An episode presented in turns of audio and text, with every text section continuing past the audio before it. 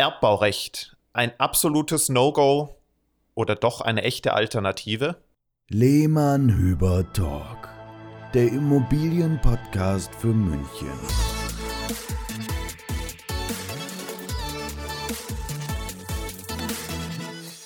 Hallo und herzlich willkommen, liebe Zielgruppe. Es ist wieder Zeit für eine neue Folge des Lehmann Hüber Talk.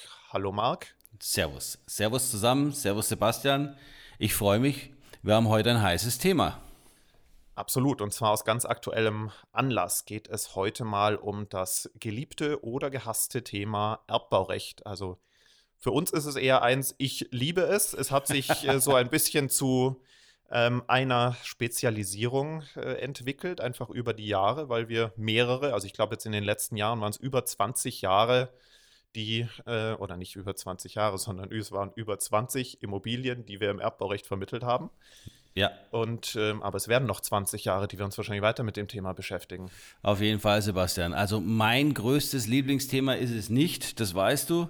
Und liebe Zuhörer, ihr wisst es jetzt auch. Ähm, es ist ein bisschen kompliziert, äh, aber nicht deswegen fällt es mir nicht, sondern es ist ähm, sehr, sehr, sehr, sehr aufwendig. Ja? Also A, es zu verstehen, B, ähm, es den Kunden ähm, richtig zu erklären, denn wir kämpfen erst einmal, Sebastian, und du wirst das bestätigen, gegen ganz viel Halbwissen dort draußen an.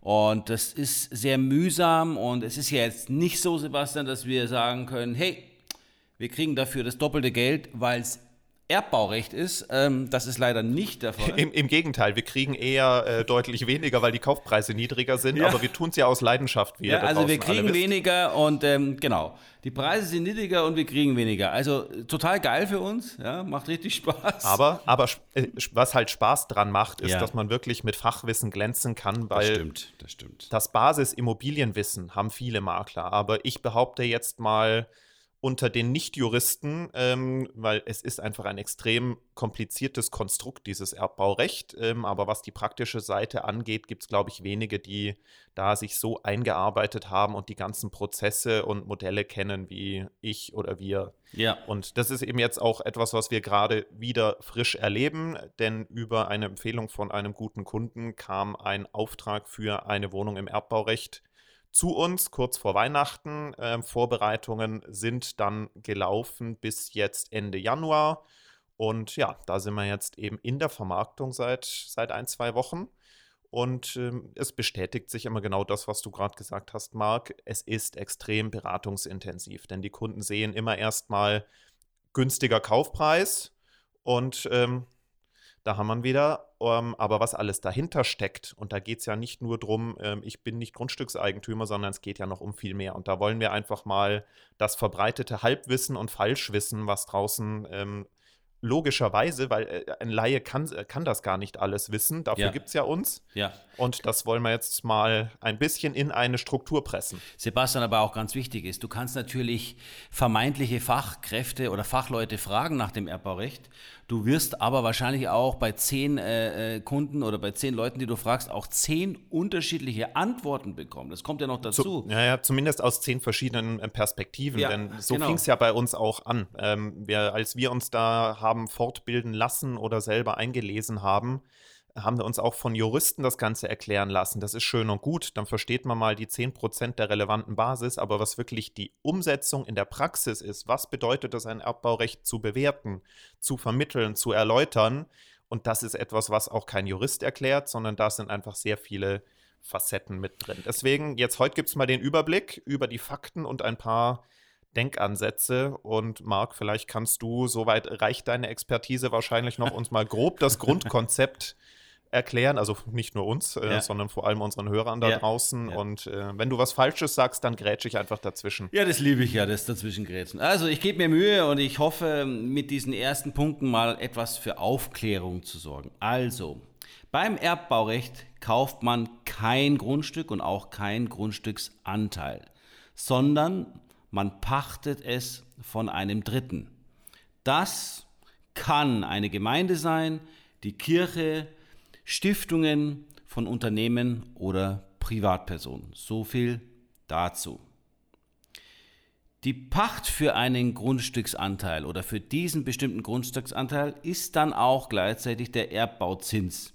Dieser kann monatlich, quartalsweise oder jährlich bezahlt werden, je nachdem, wie der Vertrag gestaltet ist. Und jetzt geht es noch um die Höhe des Erbbauzinses. Der ist abhängig vom Bodenwert zum Beginn des Erbbaurechtsvertrags. Also, je älter das Ganze ist, desto günstiger ist es. Je besser die Lage, natürlich auch desto teuer. Das bleibt genau gleich wie bei allen anderen Themen in so einer Großstadt wie in München. Nächster Punkt, die Laufzeit. Diese beträgt meistens 99 Jahre.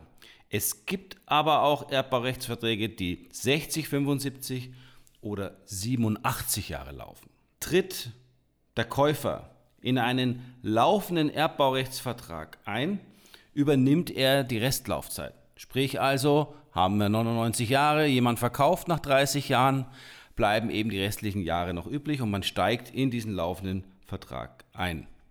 So, jetzt noch ein Hinweis. Ganz so einfach ist es mit der Bewertung nicht. Also ich habe mal gehört, ja, da machen wir 25% runter und dann kommen wir ungefähr hin auf den Erbrechtspreis. Nein, so ist es nicht. Also der Kaufpreis der Immobilie liegt meist 20 bis 40 Prozent unter dem Volleigentum, aber der Bewertungsweg ist ein ganz anderer wie bei einer klassischen Immobilie. Dazu kann dann später der Sebastian noch was zu erzählen. Also das sind jetzt mal so die ersten Facts zum Erbbaurecht. Ich denke, wenn man das weiß, hat man schon mal ähm, eine gute Basis darüber, mit was habe ich es zu tun. Marc, ich bin stolz auf dich. Danke. Das war, war, wunder, war wunder. Du hast mir gut zugehört in den letzten Jahren. Äh, also ab jetzt kann ich dich auch die Objekte übernehmen lassen. Wo, nein, bitte nicht. du, wir haben mal gesagt, gell, jeder macht das, was, wo, wobei er Spaß hat. Gell? Aber ja. Erbbaurecht, Herr Dr. Erbbaurecht, das bleibt alles bei dir. Ja, genau. Also das, deswegen ähm, ergänzt sich das Ganze jetzt mal. Also, wie du richtig gesagt hast, ähm, die Erbbaurechtsverträge laufen auf eine bestimmte Laufzeit und man tritt als Käufer einer Immobilie im Erbbaurecht, wenn man nicht der allererste ist, sondern es von jemand anderem kauft, in diesen laufenden Vertrag ein und übernimmt eben die Restlaufzeit. Damit verbunden ist eben auch, dass der Erbbaurechtsvertrag dann zu einem bestimmten Tag erstmal endet. Das ist in dem Erbbaurechtsvertrag festgehalten, wird auch im Grundbuch erwähnt. Was passiert denn danach? Und das ist eine Frage, die uns sehr oft gestellt wird. Da gibt es im Wesentlichen drei Varianten.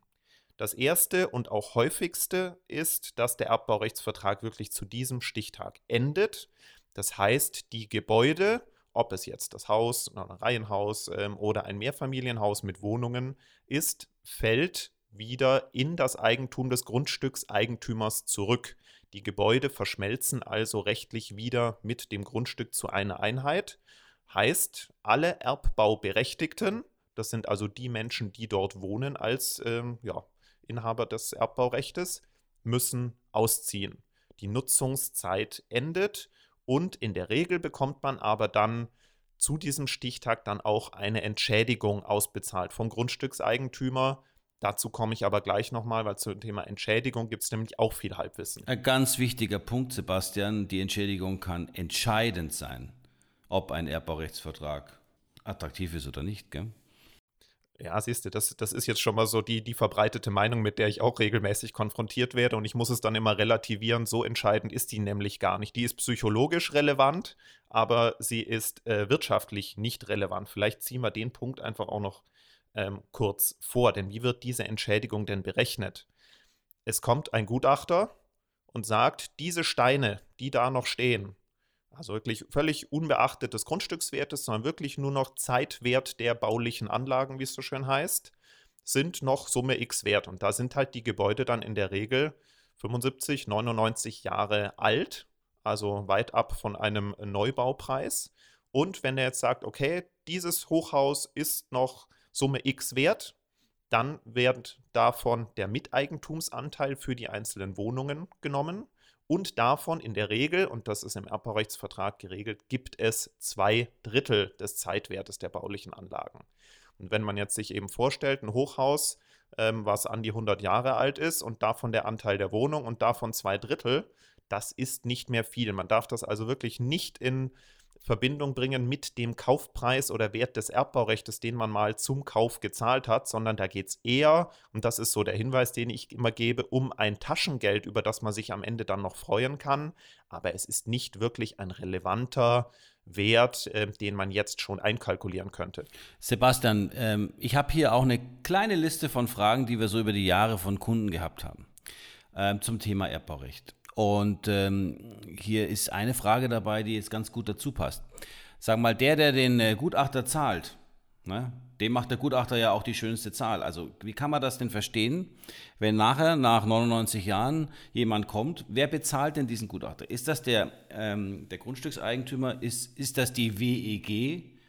Ähm, wer oder wie stelle ich denn sicher, ich als ähm, Bewohner oder als Eigentümer des Erbbaurechts, nicht des Erbbaurechts, aber der, der meiner Wohnung dort, ja. Mhm.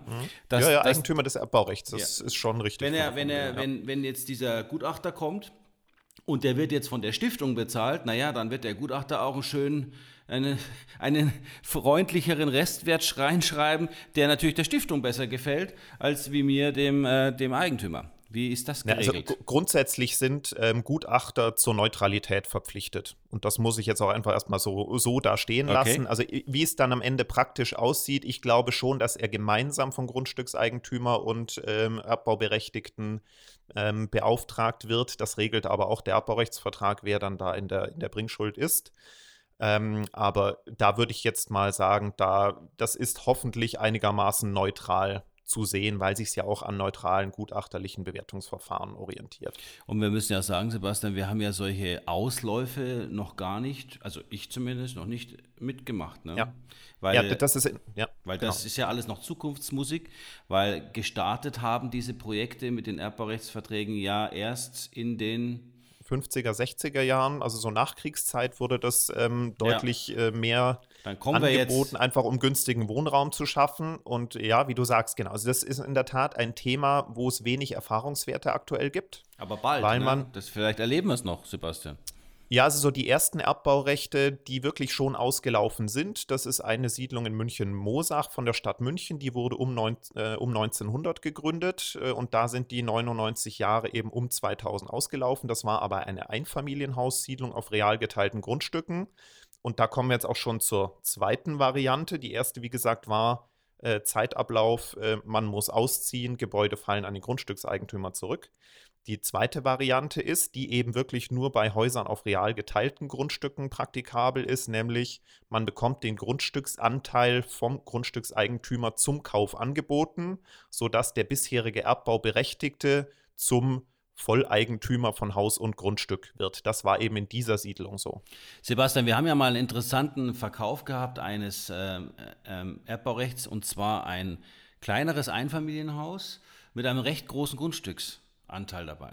Du erinnerst dich in äh, Forstenried? Fürstenried. Fürstenried, ja. genau. Ähm, dort haben wir ja zweimal zugeschlagen. Ja? Äh, beim ersten Mal hat eine Familie gekauft, ähm, zahlt ganz normal ihren Airport-Zins, sind aber nach fünf, sechs Jahren wieder ausgezogen und in ein anderes Bundesland gezogen. Und der Erbpachtrechtsgeber war ja der, der, der Freistaat Bayern. Ja. Und dann wurde ja über uns das Ganze nochmal verkauft und dann hat ja der Freistaat Bayern Vorkaufsrecht drinstehen ja, und hat es, und das habe ich zumindest das erste Mal erlebt, ähm, in die Tat umgesetzt ja. und davon Anspruch genommen, seinen Anspruch genommen. Ja. Ne? Das, das ist etwas, was wirklich selten vorkommt nach meinem Wissen, dass der Grundstücks, also es ist eigentlich immer so, dass der Grundstückseigentümer ein Vorkaufsrecht hat, wenn während der Laufzeit der Erbbauberechtigte an einen anderen Erbbauberechtigten das Haus oder die Wohnung verkauft. Hm. Ähm, dass jetzt wirklich dieses Vorkaufsrecht ausgeübt wurde, war da das erste Mal. Ich kann es wirklich nicht ganz nachvollziehen, was der Freistaat mit diesem Objekt vorhat, weil es gibt kein zusätzliches Baurecht. Also man kann das nicht wirklich anders nutzen. Und da hat der Freistaat dann eine sehr hohe Summe dafür gezahlt, dass er eine kleine Doppelhaushälfte jetzt zur Verfügung hat, um dort vielleicht äh, bayerische Beamte wohnen zu lassen. Ja. Gut, man kann es oft nicht nachvollziehen, aber ja, dieses Vorkaufsrecht gibt es immer. Und war schade für äh, den Käufer aber, in dem Fall. Ne? Ja, ja, also die, die Familie war super traurig, die haben sich schon mit Umbauplänen beschäftigt. Also das auch das kann einen, schade. also wir reden ja heute mal ganz ehrlich und transparent über alles. was das Erbbaurecht betrifft. Und das kann auch passieren. Aber natürlich hat der attraktive Preis dieses Hauses natürlich auch einen Riesenvorteil, wenn es dann auch klappt weil in Summe war das natürlich eine tolle Gelegenheit, in München am Stadtrand eine Doppelhaushälfte zu bekommen, die natürlich auch schon toll hergerichtet war, mit einem Grundstück, was man sich normalerweise nie im Leben leisten könnte.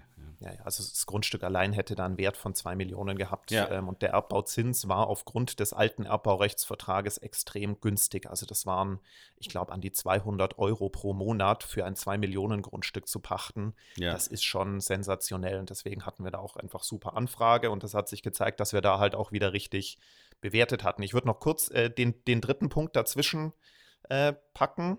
Und zwar, also wir haben ja gesagt, was passiert nach Ende der Laufzeit? Entweder es endet und läuft aus, man muss ausziehen, oder man kriegt das Grundstück zum Kauf angeboten, oder die dritte Variante ist natürlich die Möglichkeit, dass das Erbbaurecht verlängert wird.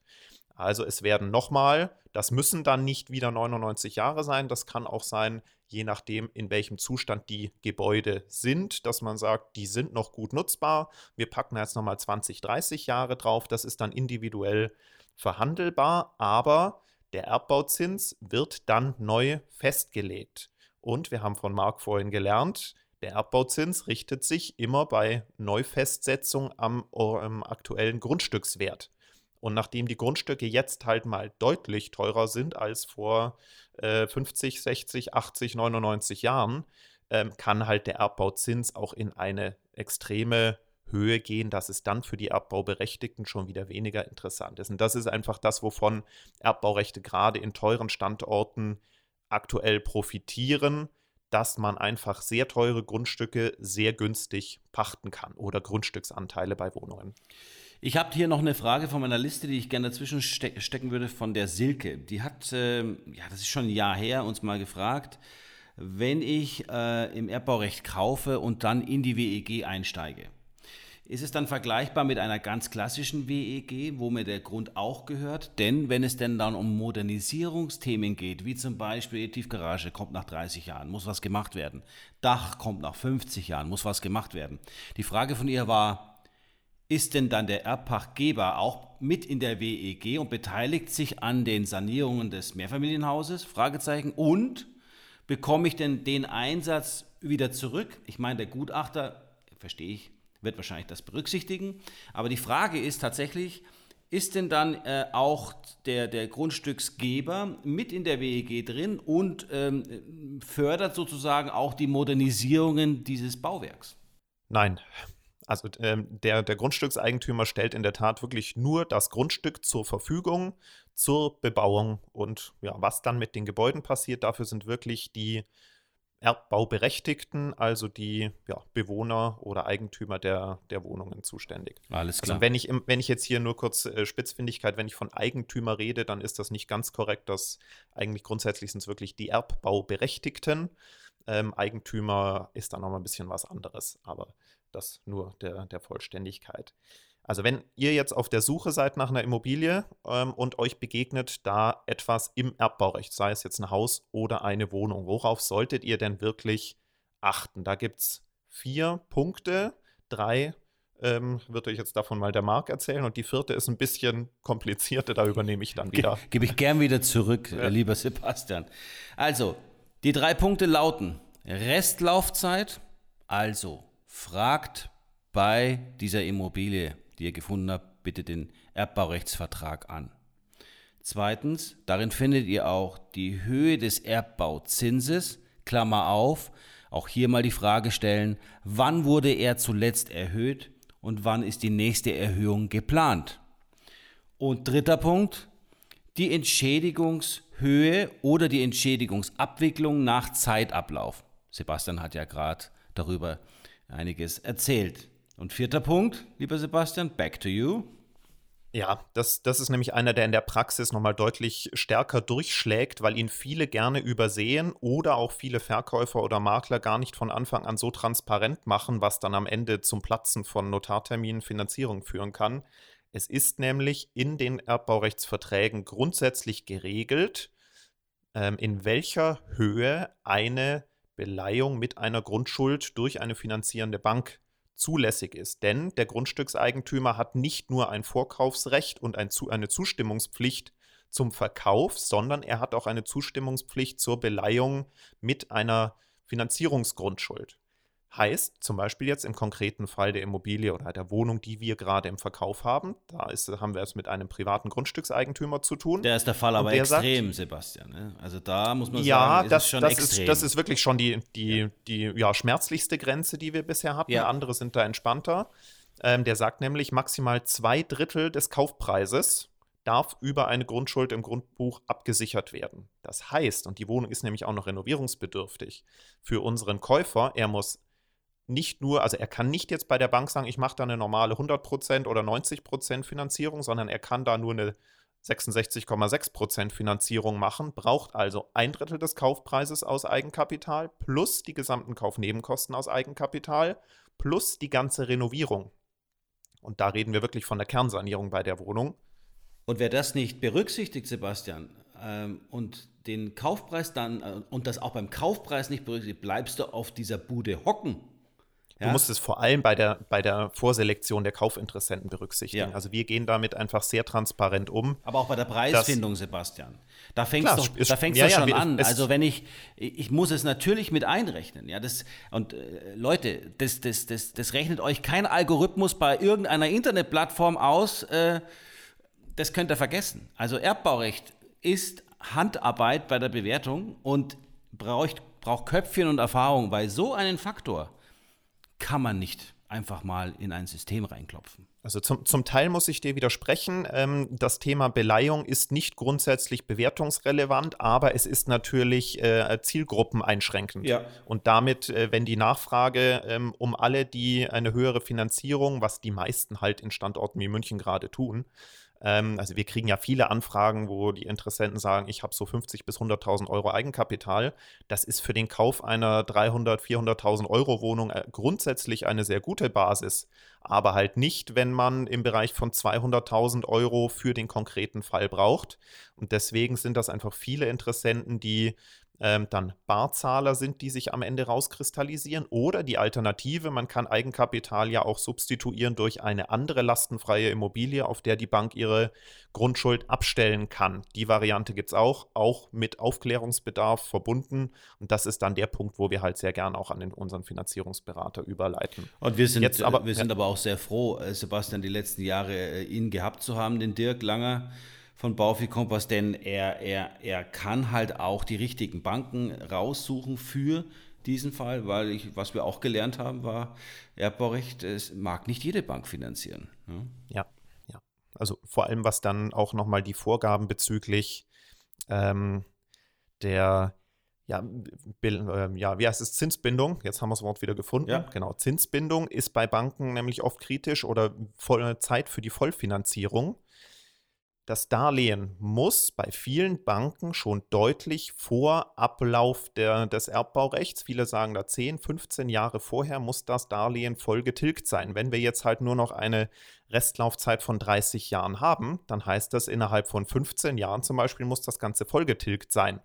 Ähm, andere Banken haben da wiederum andere Vorgaben. Und das sind einfach. Punkte, die ähm, auch frühzeitig mit einbezogen werden müssen. Denn wenn man das alles nicht beachtet, sowohl von Käufer als auch von Verkäuferseite, dann kann es sein, dass man fröhlich zum Notar geht, sagt, ja, ich nehme das für den ausgeschriebenen Preis. Wenn es dann aber um die ähm, äh, äh, ja, Genehmigung für die bestellte Grundschuld geht und ähm, der Grundstückseigentümer sagt, nö, machen wir nicht, dann kriegt der Käufer keine Finanzierung. Wenn er Glück hat, findet er noch irgendwo Geld von der Oma oder äh, eine andere Bank. Aber in der Regel kann das zum Platzen des gesamten Kauf Verkaufs führen. Deswegen einfach da super drauf achten. Und wenn es der Verkäufer oder der Makler nicht tut, dann müsst ihr als Käufer ähm, das wirklich im Detail durchlesen. Was natürlich, und da sind wir kommen jetzt zum nächsten Punkt, ähm, Bewertung des Erbbaurechts. Ist jetzt der ausgeschriebene Preis wirklich passend zum Angebot. Es gibt nämlich auch da eine große Fehleinschätzung ähm, auf dem Markt, die besagt, naja, wenn ich das Grundstück nicht kaufe, sondern nur pachte, dann ähm, kaufe ich ja nur das Gebäude. Das heißt, nur der Gebäudeanteil, der Wert der Steine, Stand heute, ist der Kaufpreis. Und dem ist eben auch nicht so, denn es kommt zusätzlich zum Zeitwert der Gebäude noch ein Ablösebetrag auf das Erbbaurecht hinzu. Und das hängt wiederum von verschiedenen Faktoren ab. die der Marc euch jetzt nochmal kurz aufskizziert. Also, Oder er gibt mir das Wort gleich zurück. Genau, das mache ich dann später sowieso. Aber ähm, ich wollte nur ganz kurz mal einwerfen. Erinnert ihr euch, so circa vor 20 Minuten habe ich mal gesagt, dieses Thema ist irrsinnig beratungsintensiv. Ja? Wenn euch jetzt schon die Ohren glühen, ja, dann könnt ihr euch ja vorstellen, wie das ist, wenn der Sebastian, hauptsächlich der Sebastian, das Thema jedem einzelnen Kunden erklären muss am Telefon, ja, für die, so eine Wohnung zum Beispiel, damit er überhaupt weiß, passt der Kunde zu diesem Objekt.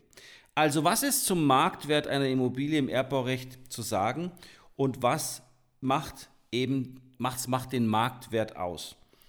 Drei Punkte, die man sich merken kann dazu ist, die Restlaufzeit, je länger die Restlaufzeit ist, desto höher ist der Marktwert. Zweitens, den Erbbauzins betreffend, je günstiger, desto höher ist der Marktwert, also ist der Erbbauzins günstig, desto höher ist auch der Marktwert. Und der dritte Punkt, den man beachten sollte beim Marktwert oder bei der Ermittlung auch, ist eben die Entschädigung. Also dort auch die Höhe oder der Anteil der Entschädigung.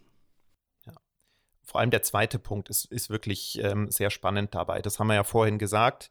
Man zahlt einen relativ günstigen Erbbauzins für relativ teure Grundstücke in München. Und diese Differenz, also je günstiger der Erbbauzins im Verhältnis zum Grundstückswert ist, Daraus ergibt sich eben diese sogenannte Bodenwertkomponente des Erbbaurechts.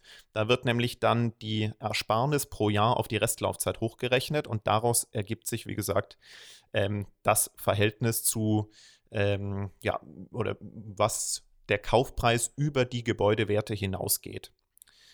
Spannendes Thema, würde jetzt, da könnten wir jetzt noch ewig drüber reden, aber das bringt euch ähm, hier in einem Podcast gar nichts aber fragt uns gerne, wenn ihr dazu konkrete Fälle habt, dann ähm, können wir da euch mit einbringen. Also im Zuge unserer wir, Käufer, wir, genau, genau, also genau, also Einle Einleitung war ja, ist es ein absolutes No-Go oder doch eine echte Alternative? Und ja, wie es immer so schön heißt, es kommt darauf an. Ja. Und es kommt vor allem also erstmal, es kommt auf die Kondition des Erbbaurechtsvertrages an und auf eure persönliche Lebenssituation und euren Planungshorizont. Man kann natürlich, Dann, man kann natürlich Erbbaurecht mit Erbbaurecht auch nicht vergleichen. Auch wenn dasselbe drüber steht, es sind trotzdem Äpfel mit Birnen vergleichen, weil du musst genauer hinschauen, Sebastian. Und man muss einfach, ja, zum Beispiel mit uns sprechen drüber um einfach den richtigen Blick dafür zu bekommen und ob es sich rechnet. Also das ist so ein bisschen schade, weil das Erbbaurecht oftmals für die Menschen oder für die Kaufsuchenden eine echte Chance sein kann. Die meisten gerade, können aber gerade nicht, eben in, aber sie gerade eben in so Märkten genau, wie München, wo genau. es super teuer ist und wo man eine Chance hat, vielleicht die Traumwohnung aufgrund der Konstellation Erbbaurecht sich überhaupt leisten zu können. Und für viele ist es eine Chance, aber man sieht sie nicht.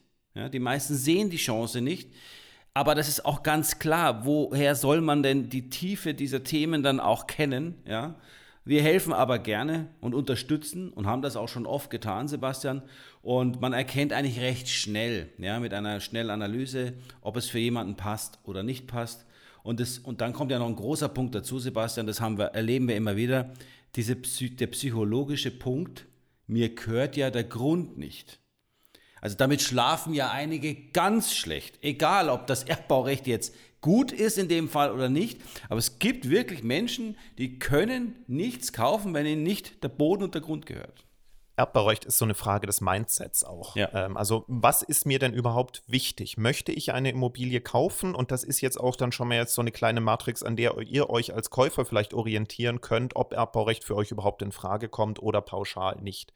Also, wenn ihr eine Immobilie kaufen wollt, die für die nächsten drei Generationen wertsteigernd weitervererbt werden kann, dann ist Erbbaurecht nichts für euch. Ganz klare Aussage. Ähm, denn ihr müsst immer erstmal damit kalkulieren, wenn ihr das kauft, dass zum Ende der Laufzeit Ende ist und es dann im Idealfall noch eine kleine Entschädigung für den Wert der Steine gibt. Das, also der Fokus ähm, der Zielgruppe für Erbbaurechtskäufer muss sein, die Nutzung steht im Vordergrund die, und steht über, über dem äh, Werterhalt oder der Wertsteigerung. Wenn ihr zum Beispiel sagt, man muss ja nicht immer bis, wenn jetzt zum Beispiel das Erbbaurecht noch 60 Jahre läuft, dann muss man ja gar nicht die, auf die 60 Jahre denken, ja. sondern sagen, das ist die Traumimmobilie, die ich jetzt für meinen nächsten Lebensabschnitt möchte. Ja. Äh, lass es 20, 30 Jahre sein, was ein ewig langer Zeitraum ist, um den zu planen.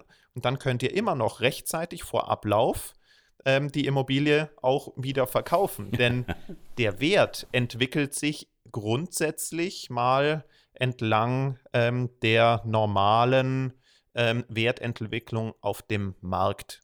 Das heißt, wenn die Immobilienpreise um 10% pro Jahr steigen, was in München ja jetzt äh, durchaus in den letzten Jahren üblich war, dann steigt auch der Wert des Erbbaurechts erstmal mit. Erst wenn wir so 20 Jahre, 15 Jahre oder auch 25 Jahre vor Ende sind, also vor Zeitablauf, dann kann es sein oder dann ist es auf dem Markt so, dass der Wert sich von den normalen Immobilienpreisen entkoppelt und Richtung Wert der zu erwartenden Entschädigung ähm, tendiert. Also ich habe dazu noch eins zu sagen, Sebastian. Wir haben das ja öfter schon erlebt, dass das Erbbaurecht, äh, der Kauf eines Erbbaurechts ähm, eine echte Alternative sein kann zur Miete.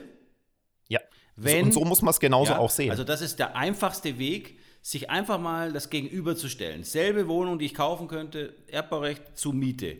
So, und liebe Leute, wir sind nicht mehr unsere Eltern oder die, die Großelterngeneration. Heute wird nicht mehr 40, 50 Jahre lang in einer Immobilie gewohnt. Hallo? Ja, alle drei Jahre wechselt ihr das Auto, manche nur noch Fahrrad, äh, Elektrobikes, dann wird getauscht oder nur noch geleast. Wohnen ja, geschieht heute auch äh, in einem ganz anderen Rhythmus. Äh, ich glaube, die durchschnittliche Wohnzeit ist gerade 17 Jahre. Ich weiß es nicht genau, müsste man mal nachschauen, aber es ist deutlich kürzer. Das heißt also, das Erbbaurecht mit seiner Laufzeit ist auf jeden Fall interessant, wenn man es einfach mal runterbricht. Und Sebastian, jetzt habe ich noch ganz zum Schluss eine kurze Frage. Und Zwei Punkte habe ich danach genau, auch noch. Genau, dass wir das nur mal kurz. Kann ich jetzt, und das wurde ich auch schon mal gefragt von der Kundin, kann ich denn jetzt, wenn ich sage, ich habe so ein Dreifamilienhaus, ja, oder ich habe ein ein, ein Grundstück und überlege jetzt, ähm, darauf zu bauen. Ähm, aber vielleicht jetzt nicht so groß, dass ich hier an eine Wohnanlage draufstelle mit 100 äh, Einheiten. Aber kann, wie kann ich denn Erbbaurechtsgeber werden? Oder wann lohnt sich denn das für mich, anstatt das Grundstück zu verkaufen? Ist mhm. das etwas, was mit ähm, Erbthemen zu tun hat? Oder warum gibt es denn Erbbaurecht? Also für, von Privatpersonen jetzt mal gesprochen, weil ja. ich glaube, ähm, man weiß jetzt auch nicht genau, ähm, was hat das für mich für einen Vorteil? Gibt es da Steuerthemen, Steuerhebel etc.? Weißt du das? Äh, äh, nein, weiß ich nicht. Ich würde auch den Punkt noch mal kurz äh, ans, ans Ende der Folge stellen, denn zwei Sachen, wär, wär noch mal um auf die Einleitung einfach zurückzukommen. Wir haben ja jetzt gesagt, für wen ist es, ist es eine echte Alternative, ein Erbbaurecht zu kaufen? Also erstmal, wenn ihr das Mindset habt, es ist so eine Mischung aus Kauf und Miete.